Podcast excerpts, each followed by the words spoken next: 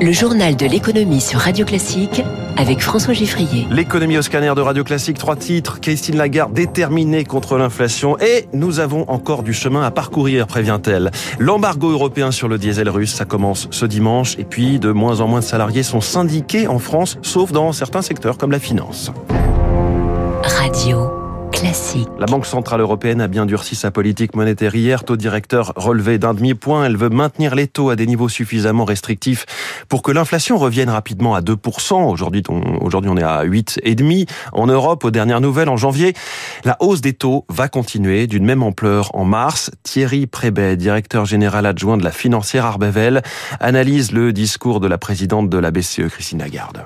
Et ce qu'il faut retenir des propos de Christine Lagarde, c'est l'éruption du doute dans la scène des banques centrales. On a le sentiment que le ton qui est de plus en plus dur face à l'inflation commence un peu à se calmer. On ne nous parle plus de la conviction, de la certitude de monter les taux dans les séances prochaines, on nous parle de l'intention on nous parle du fait qu'elle peut être remise en question.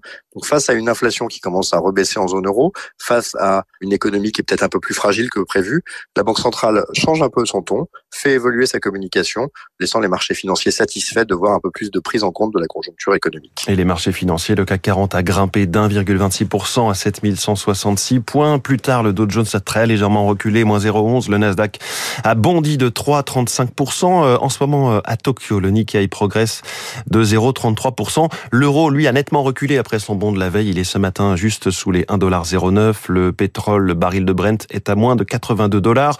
On revient sur les annonces et le discours de la BCE avec Raphaël Gallardo, le chef économiste de Carmignac, notre star de l'écho, tout à l'heure à 7h15.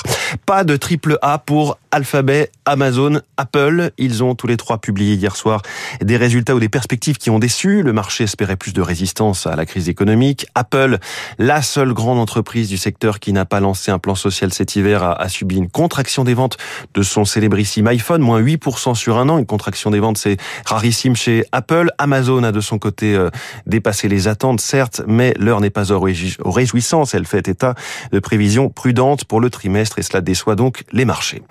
Ce dimanche entre en vigueur l'embargo sur l'ensemble des produits pétroliers russes, parmi lesquels le kérosène, le fioul de chauffage, mais aussi et surtout le diesel. Il s'agit là du sixième train de sanctions contre Moscou en réponse à l'invasion de l'Ukraine. Déjà depuis début décembre, l'importation du pétrole brut est restreinte, notamment par un plafond de prix fixé à 60 dollars le baril. Ces nouvelles restrictions doivent permettre de monter la pression d'un cran, Eric Kioch. Casser l'économie de guerre russe, c'est l'ambition des Européens. Mais malgré cinq vagues de sanctions, l'offensive russe se poursuit en Ukraine. Ce nouvel embargo ne changera pas la donne, prédit le spécialiste des énergies à Sciences Po, Thierry Brosse. Il ne faut pas être naïf. La partie adverse a de la répartie et donc va trouver des solutions. Moscou peut compter sur d'autres clients. En échange de prix bradés, l'Inde a multiplié par 14 ses importations de pétrole russe en un an. La Chine les a doublées. Ainsi, le Kremlin tire encore 640 millions de dollars par jour de son pétrole un or noir dont il est le troisième producteur mondial et qu'il peut aussi utiliser comme moyen de pression face aux Européens. On peut imaginer que Vladimir Poutine décide de limiter les exportations de diesel et à ce moment-là, eh bien, les prix du diesel en Europe pourraient exploser. Le diesel, c'est ce qui fait tourner notre économie. 40% du diesel consommé en Europe vient de Russie. Cet embargo pose la question de notre approvisionnement en gazole, explique l'économiste Paul Touré. Il va falloir trouver un produit de substitution. Est-ce que c'est le marché américain? Est-ce que c'est du pétrole russe raffiné en Inde qui se transforme en gasoil indien. Le but, c'est de montrer à, Moscou que cette guerre a un coût, mais elle a un coût aussi pour nous. Reste donc à savoir si la facture sera plus salée pour Moscou ou pour les entreprises et les consommateurs européens. On reste dans le domaine de l'énergie avec ce coup d'accélérateur sur la relance du nucléaire. Aujourd'hui, le président de la République réunit un conseil de politique nucléaire, une première réunion du genre pour un gigantesque projet du parc nucléaire français. Lauriane Tout le monde. C'est l'un des plus grands chantiers de ces 30-40 dernières années sur l'Elysée. Plus de 60 milliards d'euros sur une quinzaine d'années, des dizaines de milliers d'ouvriers, de techniciens et d'ingénieurs. Et le chef de chantier, c'est Emmanuel Macron en personne. C'est lui qui avait annoncé il y a près d'un an la construction de six réacteurs nouvelle génération. C'est donc lui qui veut piloter au plus près le projet. En jeu, la neutralité carbone d'ici 2050 et la souveraineté énergétique. Il est aussi l'heure de rendre des comptes pour EDF après des problèmes de corrosion et des réacteurs bloqués, l'énergéticien devra prouver qu'il a repris les choses en main et comment il se prépare pour l'hiver 2024. Il doit aussi convaincre le chef de l'État de rallonger la durée de vie des réacteurs, la portant de 40 à 60 ans.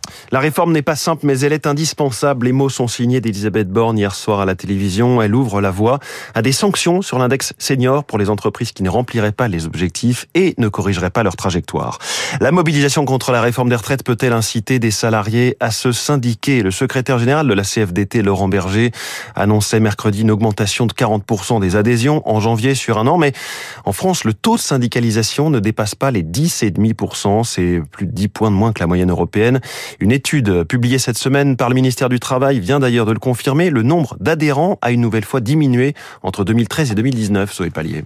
La baisse est certes contenue, le taux de syndicalisation recule de moins d'un point en six ans, mais il reste un des plus faibles d'Europe, car en France, les salariés sont moins incités à se syndiquer, souligne Arnaud Mias, professeur à l'université Paris-Dauphine. Dans beaucoup d'autres pays euh, européens, euh, la possibilité de pouvoir bénéficier d'un accord collectif négocié par un syndicat, elle peut n'être réservée qu'aux membres du syndicat. D'ailleurs, un des seuls secteurs où les syndicats progressent, c'est celui des banques et de l'assurance, où comme en Europe du Nord, les organisations proposent de plus en plus de services comme une aide juridique ou psychologique en échange d'une cotisation. À l'inverse, la syndicalisation recule surtout dans la fonction publique. L'emploi des fonctionnaires ne progresse plus. Par contre, on voit euh, un recours euh, beaucoup plus euh, important au CDD et on sait que les emplois précaires sont euh, des emplois dans lesquels on est très peu syndiqué. Les données de la DARES s'arrêtent en 2019, mais d'après d'autres experts qui se basent sur des témoignages, la baisse du taux de syndicalisation s'est accentuée avec la crise sanitaire